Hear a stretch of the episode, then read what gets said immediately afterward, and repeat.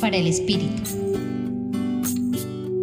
El día de hoy se conmemora a los niños inocentes que Herodes mandó a matar en Belén, al sentir que su reinado, permeado por la autoridad, se veía en peligro con el anuncio de la llegada de un nuevo rey, que traería la paz e instauraría un reino gobernado por el amor.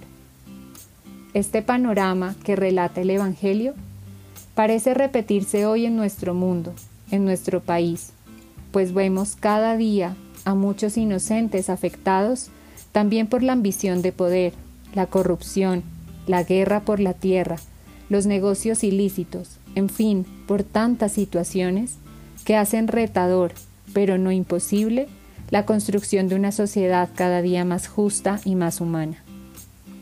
Del Evangelio que nos relata San Mateo, me gustaría también recalcar cómo Dios interviene y guía los pasos de la familia de Nazaret. Esta vez, nuevamente se comunica a través de un sueño con José y le pide dejar todo y mudarse a Egipto para salvarlos.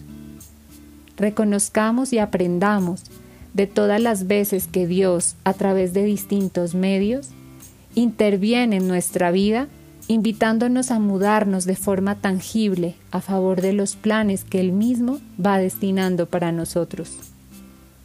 Para cerrar, quisiera invitarlos a orar por nuestros hermanos inocentes que viven las consecuencias de la lucha de poderes, de la guerra, para que puedan encontrar los caminos de paz y verdad y también por todos aquellos que viven una situación de exilio, de migración, para que puedan encontrar rumbos más esperanzadores.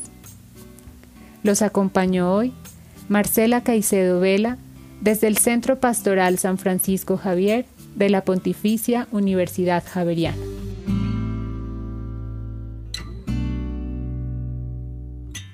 Escucha los bálsamos cada día entrando a la página web del Centro Pastoral y a javerianestereo.com.